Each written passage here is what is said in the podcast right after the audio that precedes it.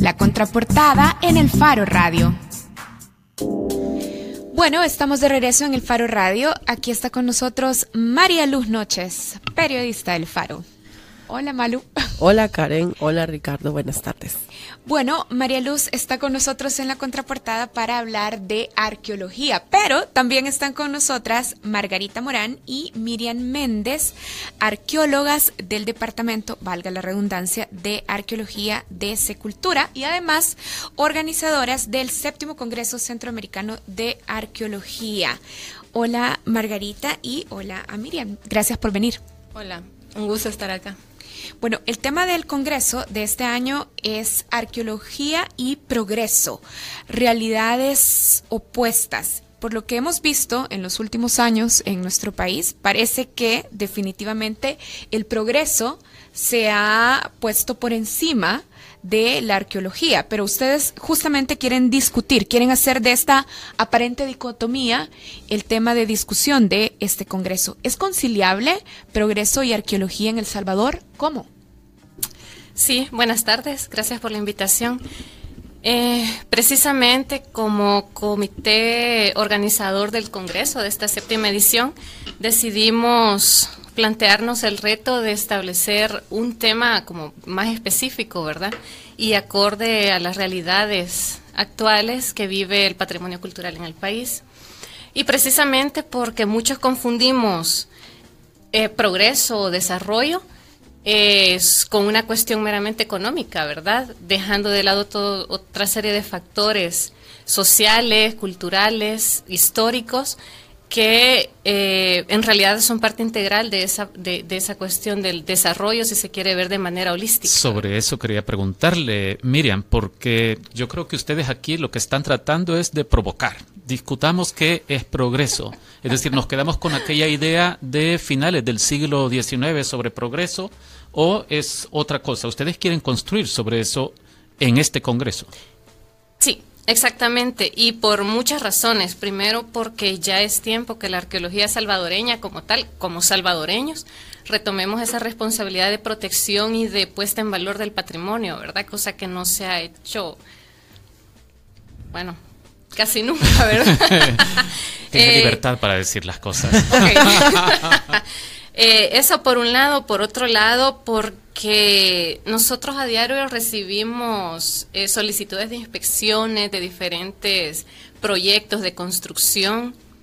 Eh, a las que tenemos que darle respuesta, pero también a las que necesitamos que los constructores, que, que, las empresas, que los usuarios em, tengan esa sensibilidad al momento de decirles, miren, si hay necesidad de hacer una investigación arqueológica, previo al desarrollo del proyecto para evitar daño o destrucción de patrimonio, pues hay que hacerlo y que ellos estén conscientes y asuman su responsabilidad, digamos, social de cubrir los costos, por ejemplo, de esas investigaciones arqueológicas, ¿verdad? Sí. Margarita, ¿ustedes detectaron algún déficit en esta visión sobre la importancia de la arqueología y de entender mejor quiénes somos y de dónde venimos en el incidente o en los incidentes recientes con la alcaldía de San Salvador? Por los trabajos en el, en el centro. Pues en general se, se percibe que en todos los salvadoreños y salvadoreñas existe una desidia hacia, hacia todo lo relacionado con el patrimonio. Sí, o sea, hay como, como una falta de interés en la que como no se sienten apropiados de ese patrimonio, entonces no, le, no lo ponen en valor y no tratan de protegerlo. Entonces también esa es una de las cosas que nosotros con esta temática del Congreso hemos querido implementar, porque también no solo hay conferencias relacionadas a la arqueología de rescate y todo eso que va en camino a, la destrucción del patrimonio, sino que también a todas estas que son sensibilización hacia la población.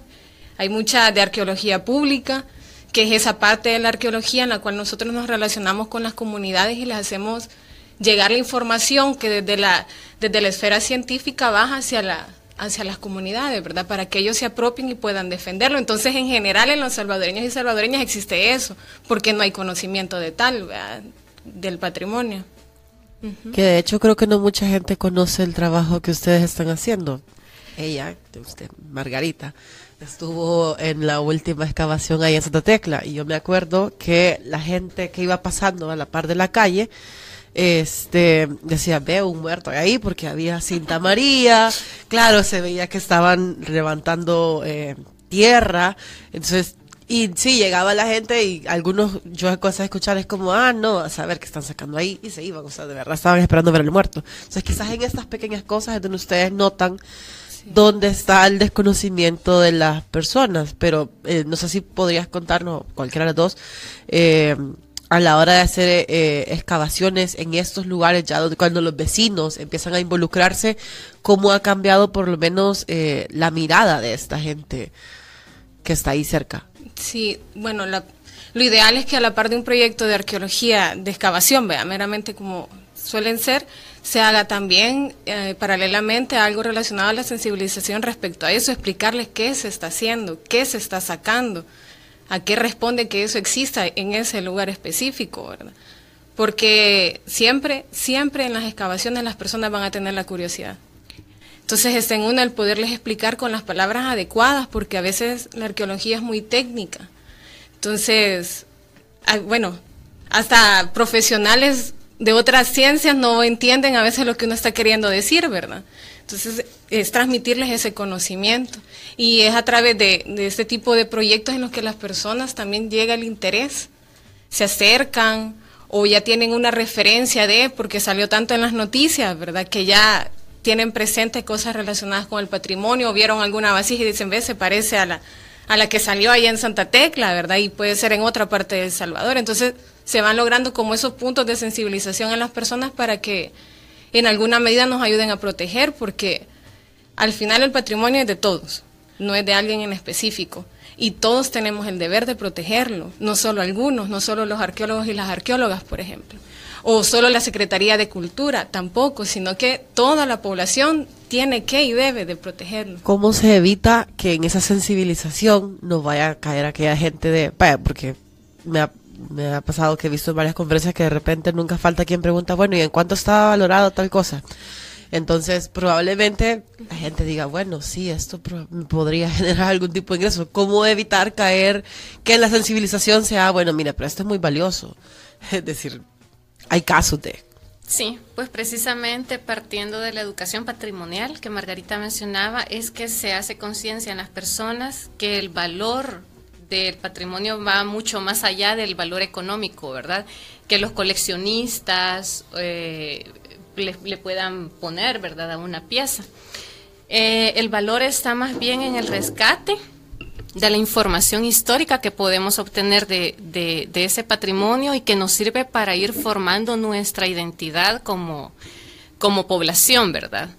Eh, más allá de ponerle signos de dólares al patrimonio, que más bien lo que hace es generar eh, más conflictos al patrimonio, más riesgo, porque la gente anda saqueando, anda destruyendo estructuras, anda descontextualizando las piezas que extraen, ¿verdad?, de los sitios arqueológicos y perdiendo totalmente el valor eh, histórico y cultural, ¿verdad?, que, para nosotros tiene. Miriam, ilústrenos sobre esto. Entonces, hagamos un ejercicio. Eh, la Secretaría de Cultura hace pocos días hizo, reveló una investigación de Nancy Conlin, sobre cómo los eh, mayas en Joya de Serén pasaban las noches. Es una aproximación que ella hace y habla sobre la elaboración de, velas, posiblemente para, para, alumbrarse en lo oscuro. Vaya, pero cómo se puede utilizar esta investigación o los resultados de esta investigación en Joya de Serén para lograr esta sensibilización, no solo de los ciudadanos particulares, sino también de alcaldes, por ejemplo. Sí, Precisamente, y no solo con Joya de Serén, sino con, qué bueno fuera que con los más de 700 sitios arqueológicos que nosotros tenemos registrados en El Salvador y que con seguridad hay muchos más, ¿verdad? Aún esperando ser identificados. Eh, nosotros como uno de los esfuerzos que hemos estado haciendo ya desde hace un par de años en el Departamento de Arqueología es precisamente querer, tratar de acercarnos a las poblaciones circundantes a estos sitios arqueológicos y a las municipalidades porque son las municipalidades con base a leyes, ¿verdad? Eh, no es invento de nosotros, eh, los primeros responsables que dentro de, sus territorios velar por la protección del patrimonio que tienen ellos eh, a cargo, ¿verdad? Digamos. Entonces sí hemos estado trabajando en una serie de talleres eh, para los empleados municipales. Em, hemos estado trabajando también con las poblaciones. En Joya de Serén sí se ha trabajado, digamos que bastante el tema, ¿verdad? Con, con las comunidades que están más cerca de Joya de Serén en el sentido de retomar su historia, ¿verdad? Que ellos se apropian del sitio y que a partir no solo de, de, esa apropiación, de que se van a sensibilizar y van a apreciar el patrimonio, pero también que ellos empiecen a pensar, bueno, ¿de qué manera el patrimonio lo volvemos dinámico? Y lo integramos en nuestras vidas diarias, ¿verdad? A partir de proyectos concretos de desarrollo local.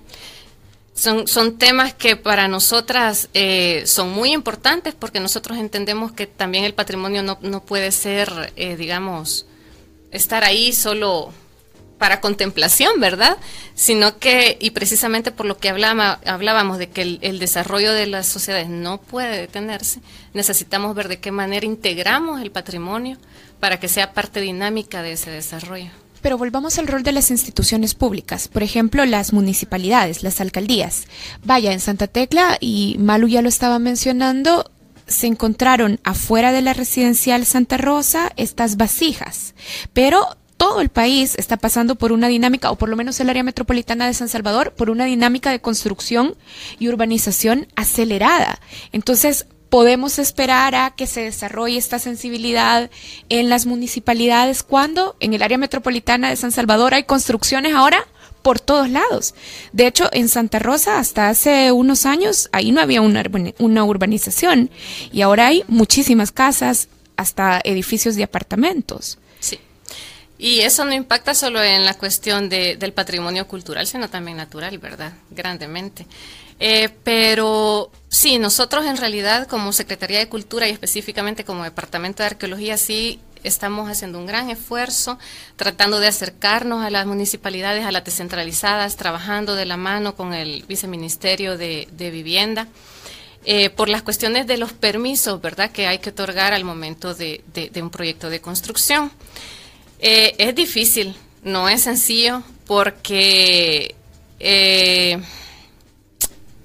el poder económico en realidad en este país pesa más que la cultura. Y eso, pues sí hay que decirlo así, porque así es. Eh, sin embargo, sí, nosotros estamos haciendo un gran esfuerzo. Quizás eh, lo que nos falta, pienso yo, es una opinión personal, eh, es como más difusión y divulgación del patrimonio y, un trabajo más amplio de, de sensibilización en el que nos apoyan, digamos, medios como los de ustedes, que llegan a tantas personas, ¿verdad?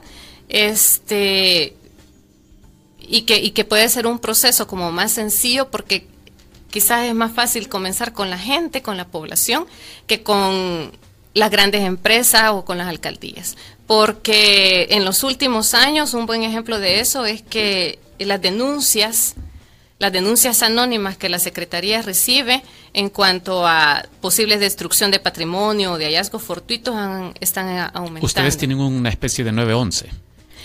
Sí, digámoslo así, nosotros tenemos, el, tratamos de divulgar los números de teléfono de las oficinas, no solo del Departamento de Arqueología, sino también de la Dirección Nacional de Patrimonio Cultural, y ahí cualquier ciudadano que vea que se está en posible riesgo de destrucción del patrimonio, es libre de hablar anónimamente, no es necesario que dé nombre y apellido, ¿verdad? Pero sí puede hablar y decir, miren, esto y esto está pasando en tal lugar y nosotros vamos a verificar. Para cerrar este punto, de una vez díganos cuál es el número.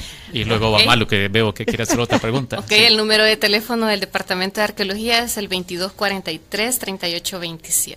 Y ahí puede, cualquier ciudadano puede llamar y hacer cualquier denuncia, ¿verdad? En ese sentido.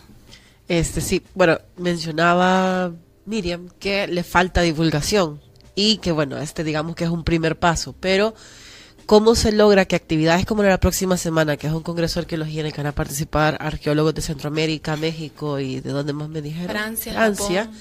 este, ¿cómo se saca eso del ámbito académico y se traduce en algo, algo así como arqueología para dummies, o sea, siendo los dummies aquellos que no hemos estudiado arqueología y vaya, en nuestro caso que somos periodistas nos toca ir entendiendo. Yo, o sea, cuando he ido a alguna escena es como, vaya, pero explíquenme eso en salvadoreño, vea, porque la idea es traducir sobre la gente, pero entonces más allá de que los periodistas salgamos corriendo cuando ha, habido un hallazgo, ¿cómo se traduce eso en que la gente, eh, más allá de la sensibilización de la gente que está cerca, o sea, para todos? Malu se me adelantó a, una pregunta que yo la tenía así, este congreso es solo para arqueólogos. Bueno, no debería de ser solo para arqueólogos, pero también tenemos que diferenciar que una cosa es difusión y otra divulgación, vea. La divulgación es la arqueología para dummies, como, como dice María. Sí, perdón por llamarlo así, vea, pero... ella lo dijo primero.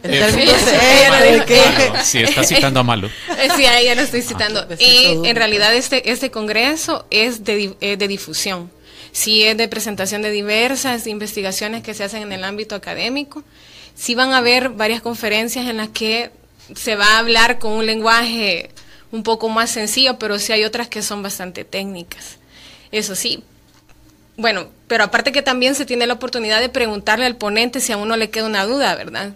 O quieren a profundidad, igual están ahí, se pueden acercar las personas. El punto de, hacerlo así de público es para que la gente llegue y se vaya acercando un poco y conociendo un poco más o menos qué trabaja la arqueología, porque eso también es un, bueno, es una de las cosas que uno se topa cuando ya empieza a hacer jornadas de sensibilización o, o de divulgación del patrimonio, educación patrimonial, como mencionaba Miriam que las personas hasta tienen la confusión de qué es arqueología. Piensan que antropología es arqueología, que arqueología es paleontología. Entonces, como para que vayan diferenciando ese tipo de conceptos que se tienen preconcebidos, por lo que uno ve en la tele o por cualquier cosa, vea, que a uno le pueda llegar la información mal dada. Entonces, es como para que vayan un poquito entendiendo. No, no van a entender todo eso, sí, hay que ser sinceros, porque hay arqueólogos. está desahuciando ya, Margarita. No, pero, pero, pero es que sí, hay que, hay, hay que decirlo, ¿verdad? Hay algunos arqueólogos que, que sí son bien técnicos y que a veces hasta como que dijo, más que no hablan bien el español o cosas así, vean. También para que no vayan a salir decepcionados, pero sí van a haber muy buenas ponencias que van a ser entendibles. Pero a mí sí me ocurre, vaya, la Secretaría de Cultura que tiene la Dirección de Publicaciones y, e Impresos, que saca compendios de poesía, eh, de historia, hay una revista, hay entidades pues, yo no estoy diciendo que esté mal, yo creo que es súper importante porque ayuda a la difusión y a la divulgación de estos materiales. No se ha pensado, y no sé si existe, me corrigen, pero en uno que reúna quizás como, qué sé yo, el resumen o las ponencias más importantes o una explicación en términos sencillos de esto que no es comprensible para todos. Creo que al final es como eh, un una herramienta institucional que se puede utilizar para, para aprovechar esto, que probablemente no va a salir todo el mundo corriendo a comprarla, pero, pero bueno, ya el interesado de, bueno, no pude ir al Congreso, probablemente no conozco a ningún arqueólogo o, tengo la posibilidad esta, pero ya por lo menos puedo ir y leer una revista y decir, ah, bueno, me entero de cosas, más allá de cualquier cosa que yo pueda encontrar en Internet. Sí, publicaciones hay. Bueno, anteriormente era una memoria de los congresos la que se hacía, pero ya para el último, el anterior a este que se desarrolla el 7, ya es una publicación en línea de libro por parte de la DPI. Pero no están en un lenguaje accesible para... Ajá, sí, son académicos, son completamente académicos. Ese es, el, uno de los trabajos por los cuales, miren, y hemos estado trabajando el último tiempo, es que se llegue a esto, a, llevar la información más allá, ¿verdad? Que hemos estado tratando de trabajar dentro de esto. Y bueno, las publicaciones eh, son propuestas que existen, pero ya ven que a veces las cosas son algo burocráticas dentro de las instituciones, hay que pero todos son procesos y el estar gestionando y, pendiente de que se pueda hacer, se, logran hacer, entonces... O sea, son como algunas de las resoluciones de algunas de las salas de la Corte Suprema de Justicia. No, no tanto así, no llegan tanto así, no a esos niveles. Yo tengo una pregunta eh, como para ir cerrando porque se nos está terminando el tiempo, pero me parece importante. Hablemos brevemente sobre los retos eh, de ustedes como arqueólogas o de la eh, arqueología en El Salvador. Y en materia de seguridad particularmente, ¿cuánto está perjudicando el problema de inseguridad? Nosotros publicamos en junio pasado una nota de María Luz Noches, que está aquí, en la que contábamos que Payson Cheats, quien eh, descubrió Joya de Serén, hizo un trabajo importante de investigación ahí, eh, tenía un proyecto financiado para seguir una investigación en esta área, pero debido al problema de sitio, digamos, de las pandillas en el lugar, tuvo que llevarse su proyecto, si mal no recuerdo, a Costa Rica. Es decir, eh, ahí se evidencia lo grave de este problema. ¿Cuánto está sufriendo la investigación arqueológica? Bastante bastante porque comenzando desde las inspecciones que nos toca ir a hacer, ¿verdad? Para la aprobación o, denegar eh, cualquier proyecto de construcción. Ya casi todos, en realidad, todos los compañeros eh, ahí en arqueología nos hemos topado en algún momento que de repente andamos haciendo la inspección, nos encontramos a gente que nos dice, miren, váyanse, pero váyanse a las ya y nos tenemos que ir. Eh, igual con las investigaciones, a nosotros, o sea, nosotros tratamos al momento de proponer proyectos o de ir a hacer las inspecciones de no pensar en eso, porque entonces ya no las hiciéramos. Pero sí, a nosotros, bueno, con Margarita nos ha tocado, ¿verdad? Que hemos estado trabajando, excavando, investigando un sitio arqueológico y a la par, pues, sucediendo cosas, ¿vea? Entonces sí, es riesgoso, en realidad es bastante complicado, es, es una pena que, por esta situación de inseguridad, eh, que la inseguridad sea un tropiezo más para la protección y la investigación del patrimonio, ¿verdad? Pero ahorita esa es nuestra realidad y, y lo que tratamos es, pues, de alguna medida, bloquear eso y tratar de continuar con nuestro trabajo.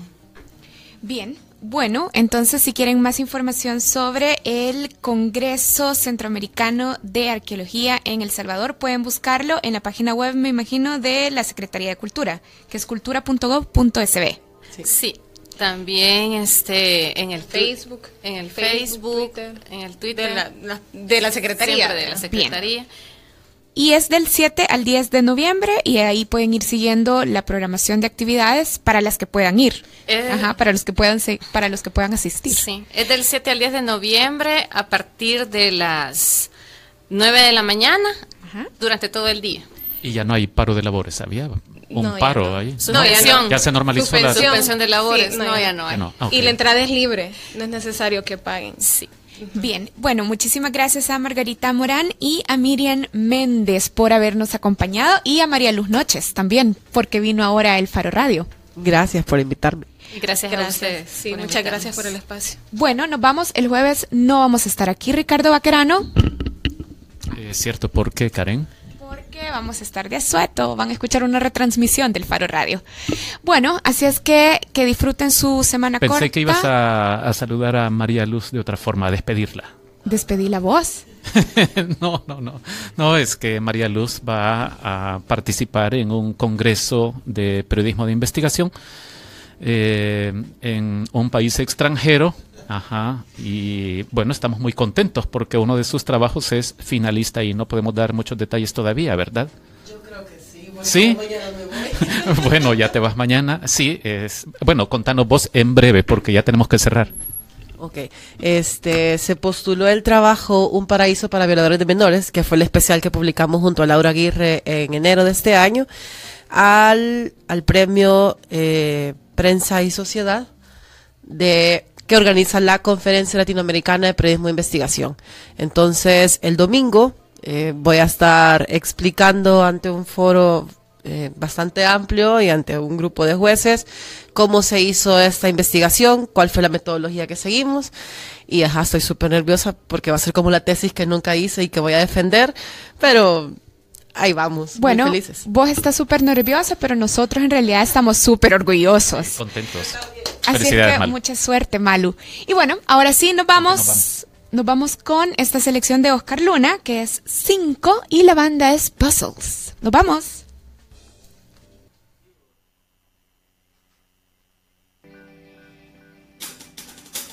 tonight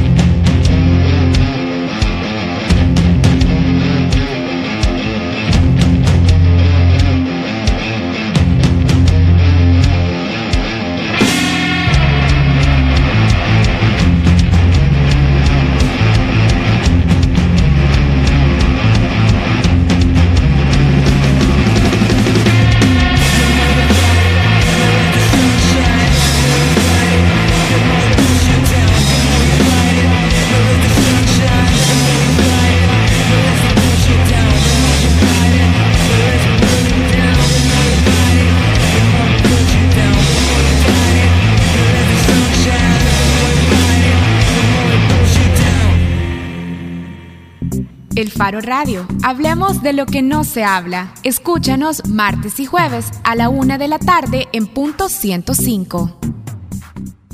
Los conceptos vertidos en este programa fueron de exclusiva responsabilidad de El Faro Radio.